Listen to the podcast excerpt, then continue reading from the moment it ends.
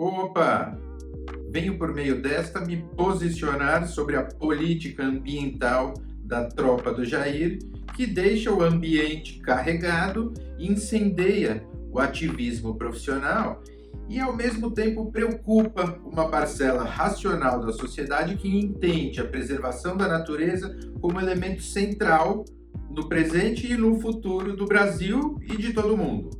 O Brasil não consegue explicar ao mundo de um jeito simpático que cuida direitinho da Amazônia, o chuveiro do planeta e dos demais patrimônios naturais. Mas nossos verdes campos ainda têm mais flores em quase 70% do território nacional, segundo dados de satélite com aval da NASA e da ONU. Nossa matriz energética é limpa e diversa. Nosso código florestal é recente e ambicioso. Nosso etanol é competitivo e sustentável. No debate sobre ecologia, o Brasil não precisa fazer biquinho e nem forjar uma antidiplomacia bocuda para turbinar campanha eleitoral, meu colibri. Tá ok? O grande defeito da ação estatal brasileira na área ecológica é retórico. A postura truculenta, o atropelo na divulgação dos dados dos órgãos de controle, a demonização genérica do ativismo, a negação das mudanças climáticas, o pavor ao multilateralismo.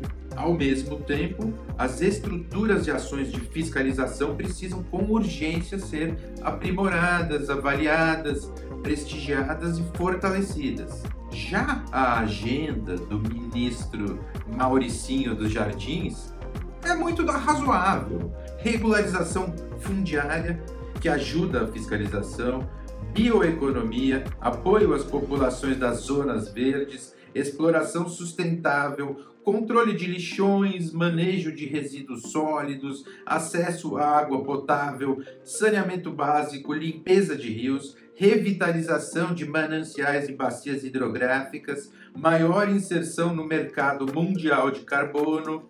Quem for contra isso é mulher do padre. E moral da história.